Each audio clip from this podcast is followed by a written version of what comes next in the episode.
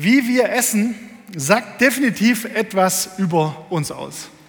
Weiß nicht, ob du schon mal bemerkt hast. Guck, guck dir zum Beispiel mal das folgende Foto an von dieser Familie. Ach, wie die da zusammensitzen. Was löst es in uns aus? Was sagt das aus, dieses Foto? Bitte? Spießer, danke Johanna. Weiter? Fleisch fehlt, richtig, ja sehr vegetarische Ernährung in einer glücklichen Familie. Ja, also wie wir essen, sagt etwas über uns aus. Manche essen eher so. Weiß nicht, geht es jemand mal so? Während dem Autofahren, hektisch, gestresst. Äh, wer kennt diese Situation von sich? Am Lenker essen, okay. Oder Westafrika. Injera, haben wir, genau. In Afrika wird so gegessen, ja, alle an einem großen Pott und äh, irgendwie so ein Gemeinschaftsgefühl, ne? mal löst es in uns aus. Wie wir essen, sagt etwas über uns aus. Bei uns sieht es manchmal auch eher so aus. Ne? Jeder fotografiert erstmal sein Essen, bevor er es sich dann zu Gemüte führt. Manchmal ist bei uns, wenn wir essen, wichtiger, wie es auf andere wirkt, als das, was es für uns dann tatsächlich bedeutet so eine Nahrungsaufnahme. Okay, äh, ein Klassiker noch, wenn wir an Essen denken. Satzzeichen können Leben retten. Wir essen jetzt Komma, Opa. Okay, muss man aufpassen. Ja? Einen habe ich noch von letzten Freitag, mein Freund Jochen Dralle und ich. Schön beim Mittagessen, ja, ordentlich Fleisch auf dem heißen Stein. Was löst dieses Foto in dir aus oder was sagt es aus? Hunger. Was noch? Genuss. Mit dem Jochen sage ich euch, da kann man richtig gut genießen. Ja. Ah, zwei Männer und ihr seht auch das Getränk, das steht nicht auf meiner Seite ja, am hellen Freitagmittag. Also mit dem Dralle kann man richtig gut genießen. Wie wir essen, sagt etwas über uns aus. Und dann fragt man sich natürlich, was ist mit dem hier los? Ja. Wie ist einer, der nur an America First denkt? Ich habe dieses Foto gefunden über Donald Trump, wie er ist. Und ich weiß nicht, wie es dir bei diesem Anblick geht, aber ich denke dann immer, okay, dieser Typ, der hat jetzt letzte Woche das Klimaabkommen aufgekündigt und Amerika darf jetzt wieder oder möchte jetzt wieder viel mehr äh, CO2 in die Atmosphäre ausstoßen, als eigentlich in Frankreich vereinbart war und was bedeutet denn das? Ja, also wenn jetzt wie, was bedeutet das für unsere Weltgemeinschaft, für die Gemeinschaft von uns allen, die wir auf diesem Planeten leben? Also was braucht denn unsere Welt?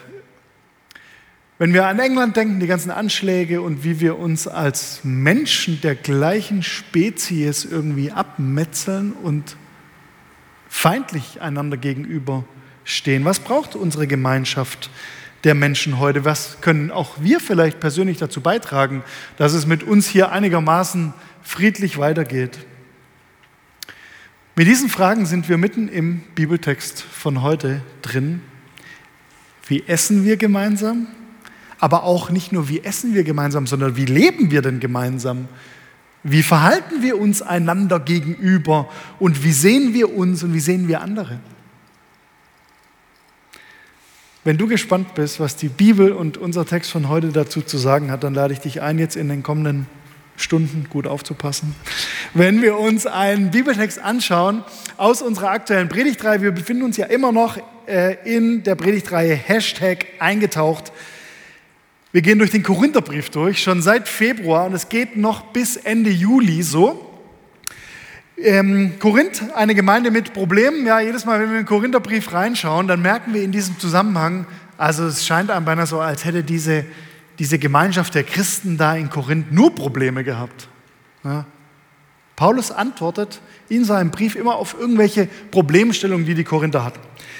Weiß nicht, ob ihr euch zurückerinnert, was alles schon dabei war, jetzt so von Februar bis jetzt. Da ging es schon mal um Spaltungen, um Streitigkeiten, um Sex, um Essen, um äh, Gottesdienst. Wie feiert man Gottesdienst richtig? Und letzte Woche, wie setzt man seine Gaben in diesem Leib, in dieser Gemeinschaft der Gläubigen denn ein und wie gehört das alles zusammen?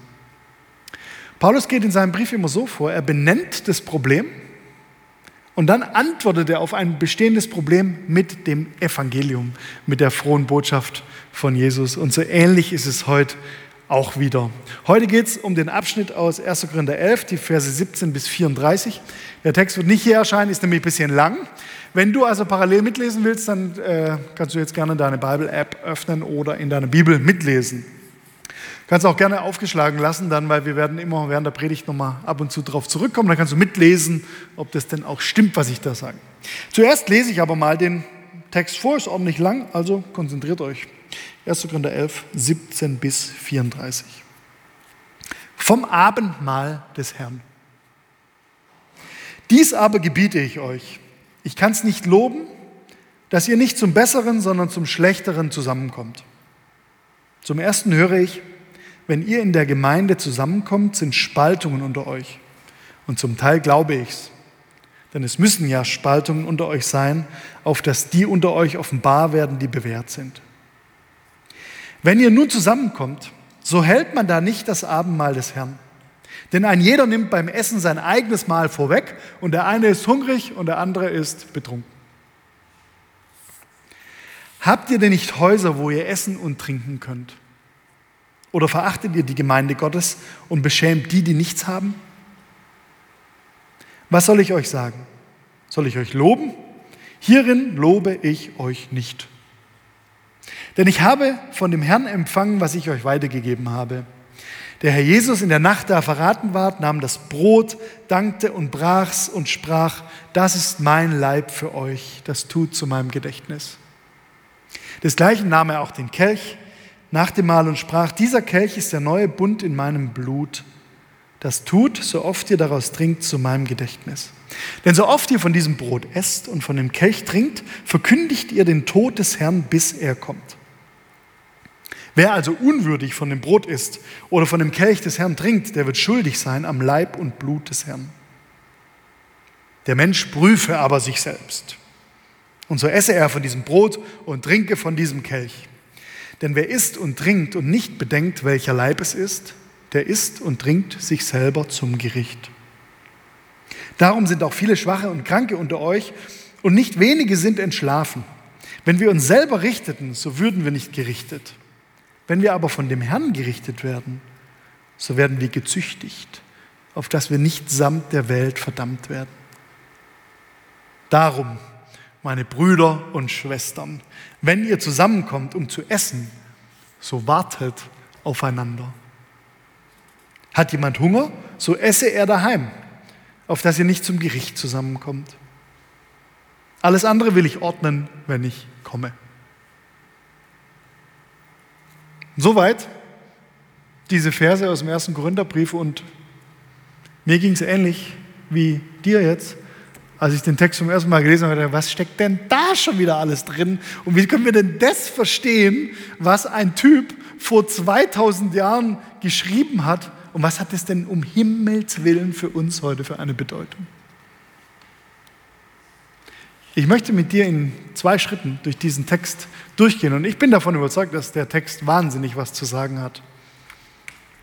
Wer Ohren hat zu hören, der höre. Erster Schritt, die Einladung an einen Tisch. Wie die Korinther essen, sagt etwas über sie aus. Das konnten wir aus diesem Paragraph da gerade schon raushören, was Paulus so schreibt. Er redet davon, dass da irgendwelche Spaltungen herrschen, also irgendwie Grüppchenbildung oder sowas in der Gemeinde von Korinth.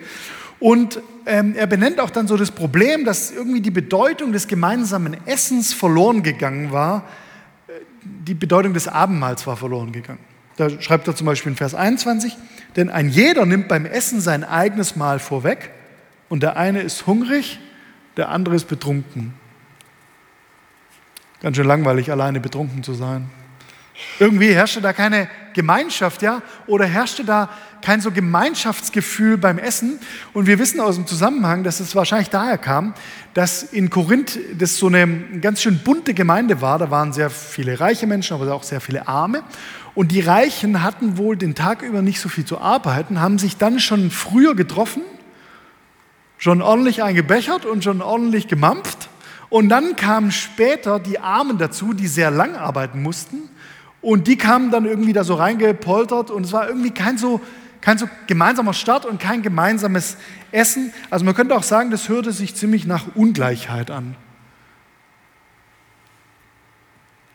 Und nachdem Paulus das so benennt, zitiert er in diesem Text die Einsetzungsworte des Abendmahls, ja, also die ihm wahrscheinlich überliefert wurden mündlich von dem letzten Abendmahl, das Jesus mit seinen Jüngern gefeiert hat.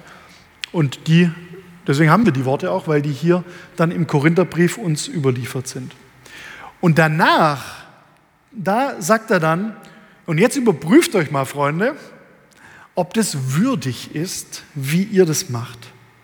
Also entspricht es, wie ihr zusammen esst, dem, was Gott sich eigentlich gedacht hat bei dem ursprünglichen Inhalt des Abendmahls. Und jetzt weiß ich ja nicht, was du heute so mit Abendmahl verbindest. Also wir kommen ja vielleicht aus ganz unterschiedlichen Zusammenhängen. Manche kennen das irgendwie aus der katholischen Kirche oder manche kennen das gar nicht, weil sie gar nicht in irgendwie im kirchlichen Zusammenhang groß geworden sind. Bei mir war es so, ich verbinde mit Abendmahl immer so ein bisschen so eine eher ehrfürchtige oder ehrwürdige Stimmung, in der man sich dann da trifft, in der Kirche oder im Gemeindehaus oder auch auf der Gemeindefreizeit. Ich erinnere mich noch an eine Situation, da war ich Konfirmand. Ja.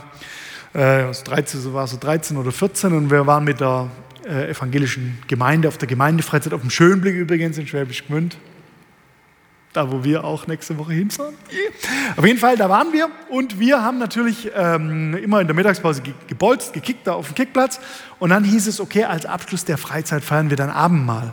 Und dann war immer so ein bisschen eine Diskrepanz, ja, dürfen jetzt die verschwitzten Konfis, dürfen die jetzt da dann teilnehmen? Und dann, ich weiß nicht, ich saß dann da so schweißtriefend in dem Saal und alle anderen waren so furchtbar andächtig und ich noch so äh, vom, äh, vom Fußball irgendwie noch voll aufgeheizt und äh, und ich weiß nicht, ob, ob ihr das kennt, aber manchmal herrscht dann auf einmal in so einer Situation so ein bisschen so eine Ehrfurcht.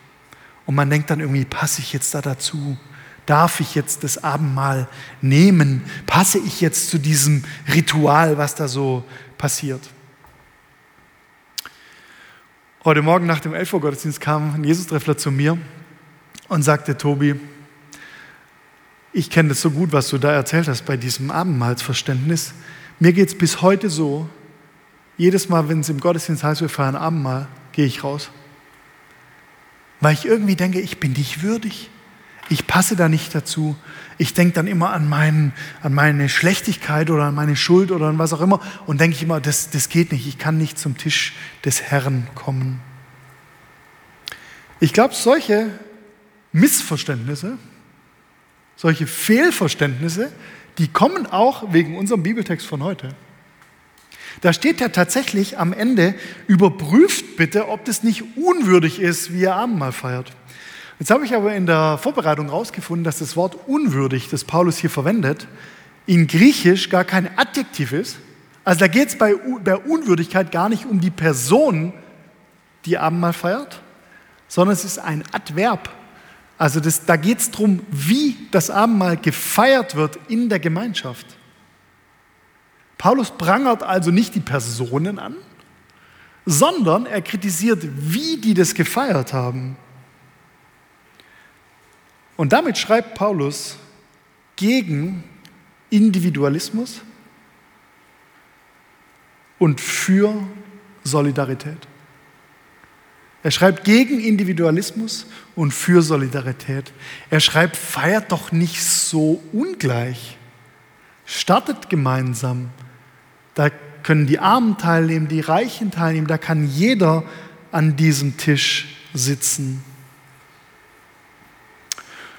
Und ganz ehrlich, ich weiß nicht, ob du schon mal darüber nachgedacht hast, aber das gilt eigentlich für die ganze Menschheit. Alle sitzen am selben Tisch. Du hast ja nichts in deinem Leben, was du nicht irgendwann mal empfangen hast. Du kommst mit nichts auf diese Welt und du wirst sie auch mit nichts verlassen. Und zwischendrin ist alles ein Geschenk. Da steckt noch ein Prinzip des Lebens drin. Wenn du mal etwas empfangen hast, dann hat irgendjemand mal was gegeben.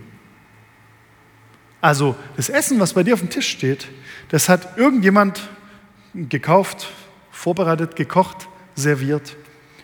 Oder deine Klamotten, die hat irgendjemand für dich gemacht. Das Zeug, was wir anhaben, da hat irgendjemand was dafür gemacht, dass wir sie empfangen können. Die Filme, die du anschaust, die hat irgendjemand produziert. Wenn du ein Empfangender bist, ist irgendjemand anders ein Gebender. Ich lade dich mal ein, an der Stelle kurz in, extrem in dein Hinterteil hineinzufühlen. Probier mal kurz, was da so passiert. Dein Hinterteil sitzt auf einem Stuhl. Diesen Stuhl hat heute irgendjemand dahingestellt, sonst wäre er nicht da. Alles, was wir haben, haben wir empfangen.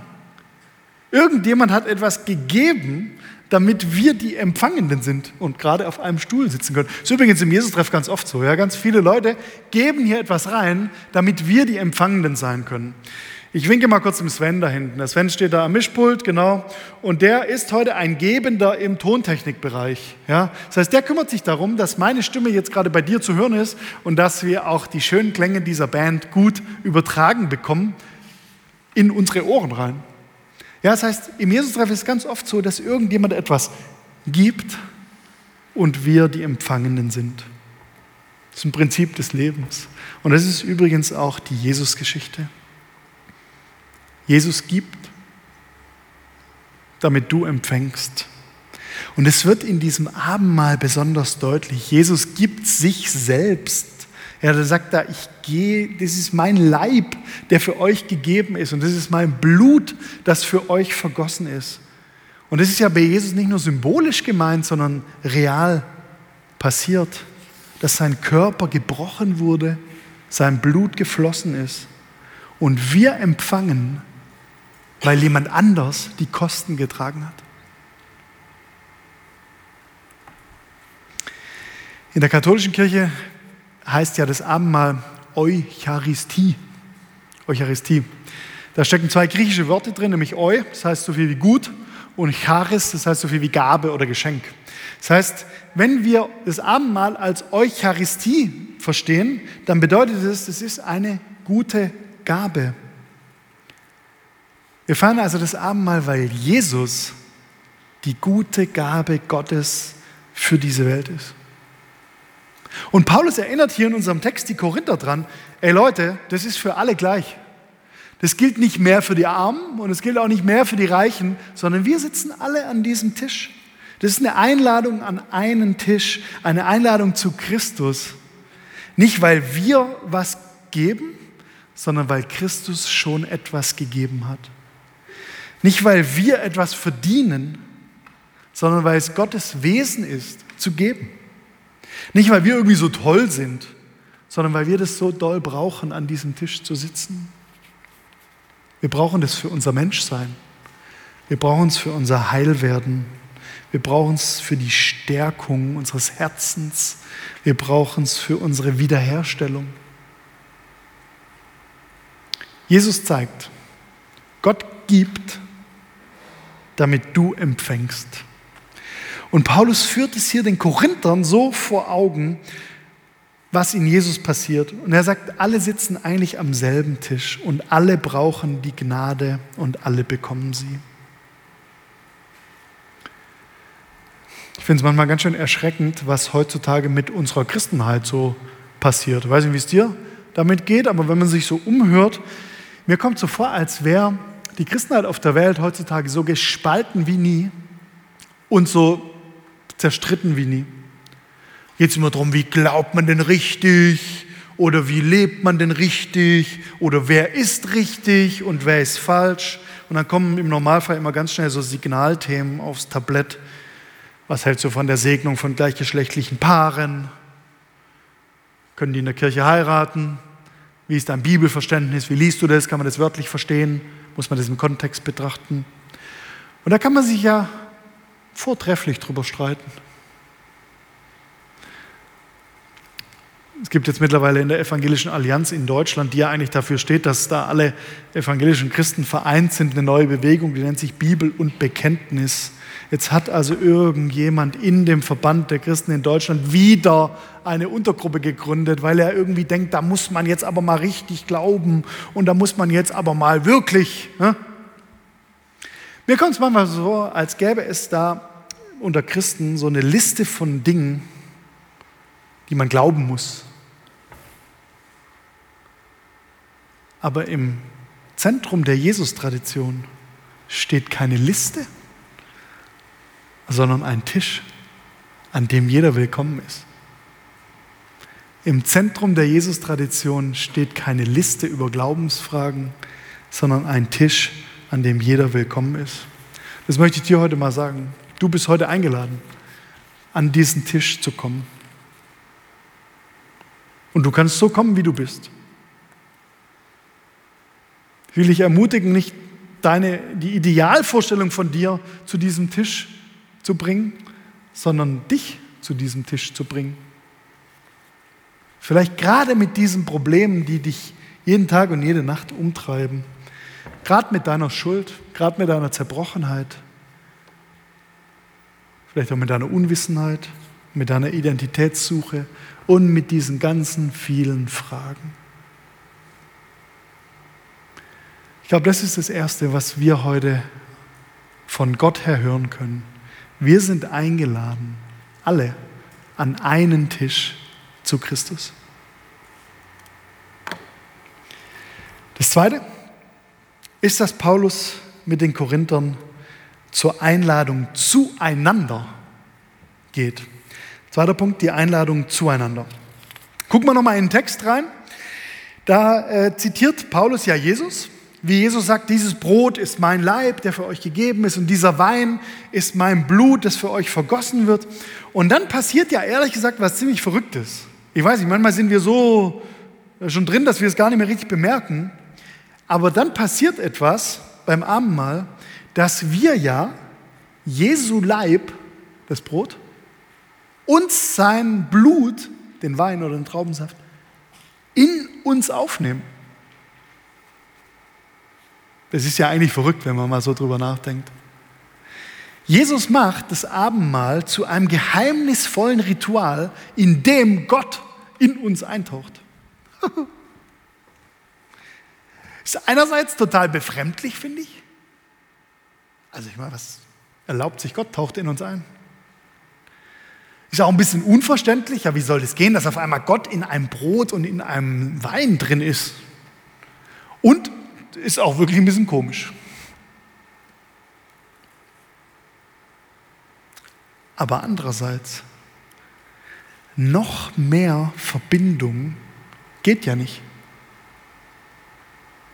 Noch mehr Nähe geht ja nicht zwischen Gott und dir. Noch mehr Solidarität, noch mehr Inkarnation geht ja nicht. Gott sagt, ich bin so in euch, wie es Brot und Wein ist. Stell dir das mal kurz vor. Wenn ich etwas esse oder jetzt gleich in meinem Fall etwas trinke, dann kannst du das nachher von mir nicht mehr unterscheiden. Achtung.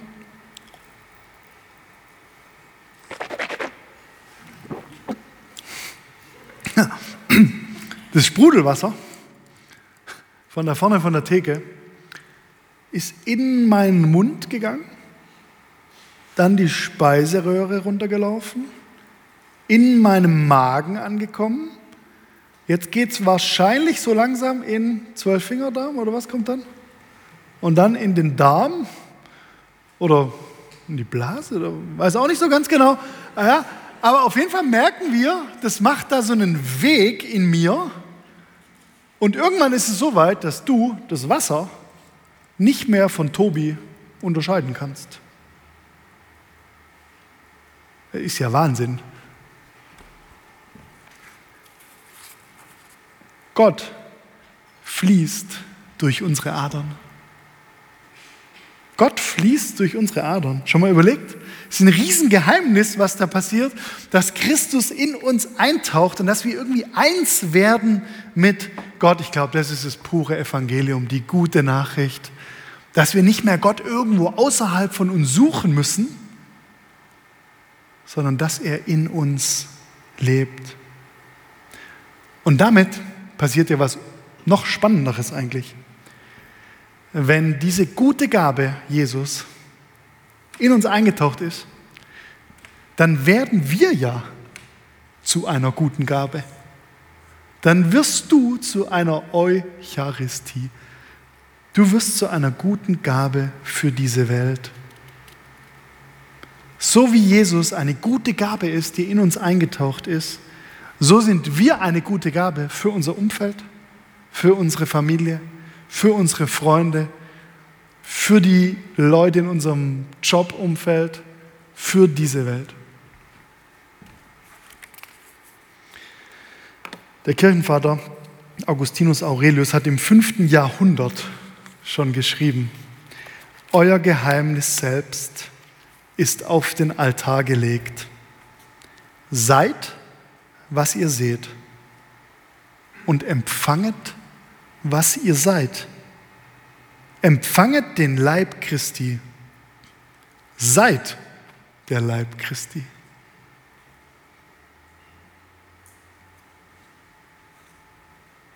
Wie kann das praktisch aussehen, dass wir den Leib Christi empfangen und auch gleichzeitig der Leib Christi sind? Paulus schreibt in seinem Text ähm, heute in dem, in dem Abschnitt einen ganz guten Hinweis in Vers 33, finde ich. Da sagt er, Darum, meine Brüder und Schwestern, wenn ihr zusammenkommt, um zu essen, so wartet aufeinander. Warten scheint irgendwie eine gute Idee zu sein, um eine gute Gabe zu sein für diese Welt. Wie meint er das? Weißt du, wenn damals für die Korinther angesagt war, darauf zu warten, dass alle zusammenkommen zum Abendmahl, dann bedeutet das eine ganz andere Einheit. Dann bedeutet es eine Solidarität mit meinem Nächsten, mit dem, der vielleicht später von der Arbeit kommt, dass ich auf den warte. Dann bedeutet es auch Respekt und Rücksichtnahme vor den Schwachen. Und deswegen sagt Paulus hier eigentlich nichts anderes als, Leute, macht bitte keinen Unterschied. Ihr seid eine gute Gabe das bedeutet, ihr könnt in Einheit miteinander feiern. Das ist diese Einladung zueinander. Ich habe mir überlegt, mit was für einem Beispiel kann ich euch das ein bisschen verdeutlichen. Mir ist aus dem Jesus-Treff-Umfeld ein Beispiel eingefallen. Das wissen jetzt vielleicht manche von euch nicht, wenn ihr immer nur in den 18 Uhr Gottesdienst kommt. Nach dem 11 Uhr Gottesdienst am Morgen kochen ja da draußen immer Jesus-Treffler in der Küche und dann gibt es äh, was Leckeres zu mampfen. Heute Morgen gab es zum Beispiel sommerlichen Salat mit Putenbruststreifen und ähm, der wurde dann vorbereitet in der Küche und dann liegen 70 Portionen raus, waren im Nu weg. Und da gibt es eine Kasse, die steht auf dem Dresen und bei Kasse denken wir manchmal, es ist so, okay, ich sage jetzt, der Salat mit Putenbrust kostet 4 Euro, gib mir 4 Euro, dann kriegst du den Salat. Nicht so bei uns.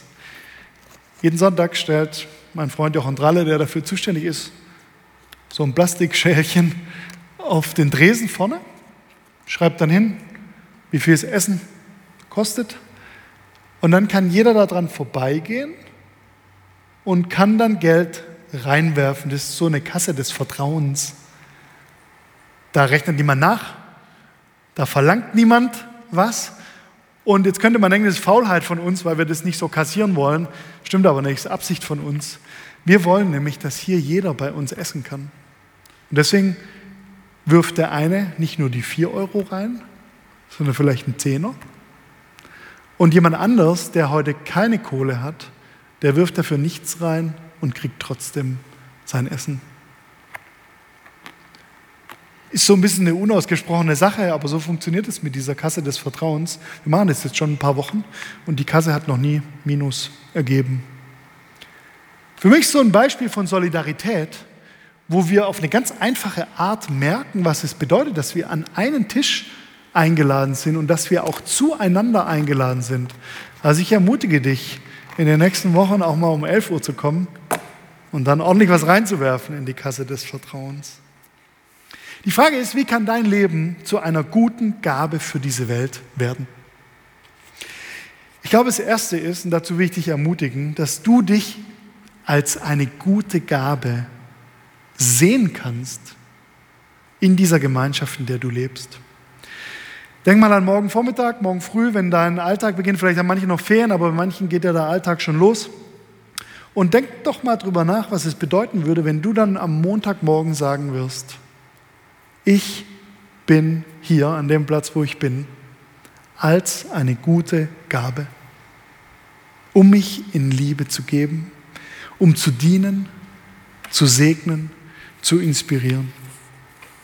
Ich glaube, jeder von uns hat da eine ganz spezielle eigene Berufung, um eine gute Gabe zu werden.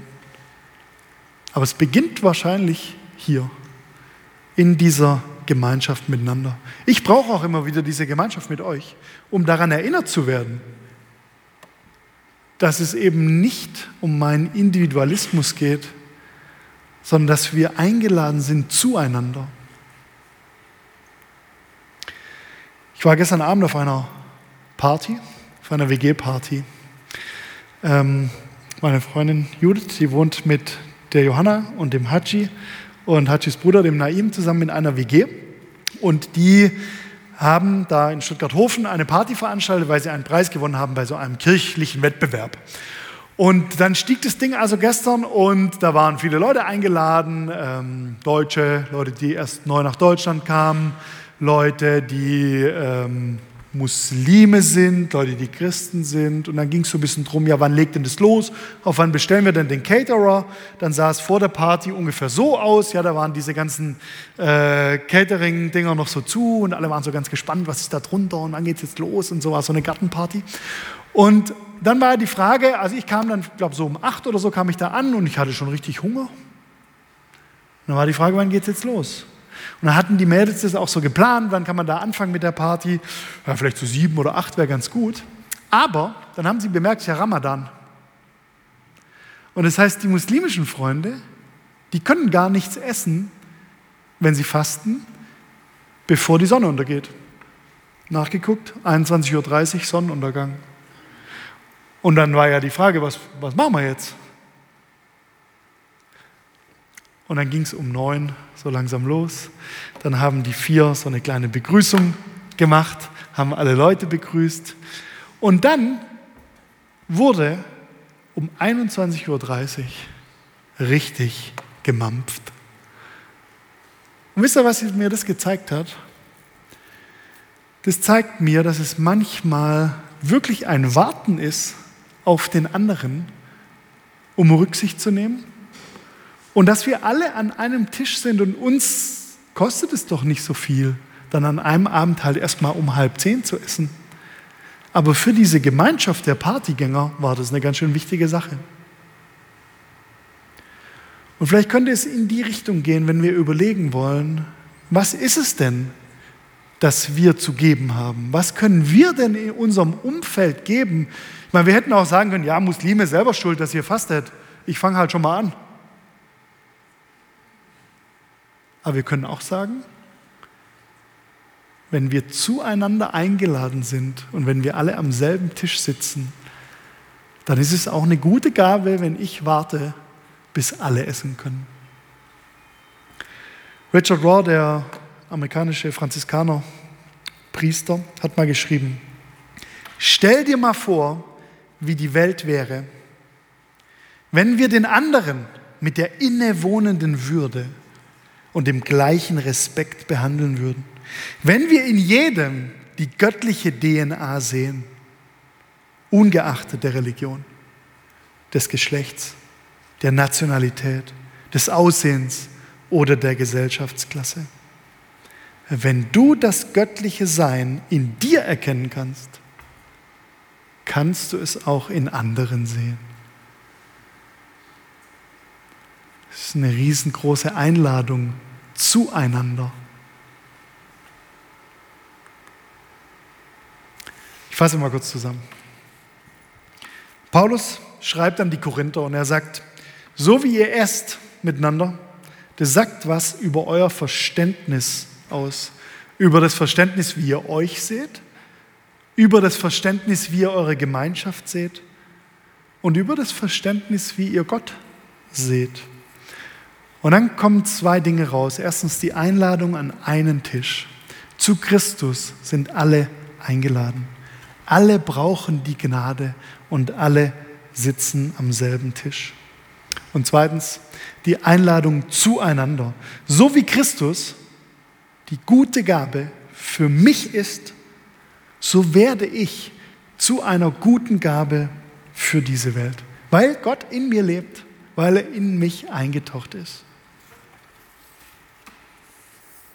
Im Abendmahl feiern wir genau das, feiern wir dieses Geheimnis, dass wir eine gute Gabe empfangen und dann selbst zu einer guten Gabe werden. Band kann schon mal nach vorne kommen, wir werden gleich ein Lied hören oder gemeinsam singen.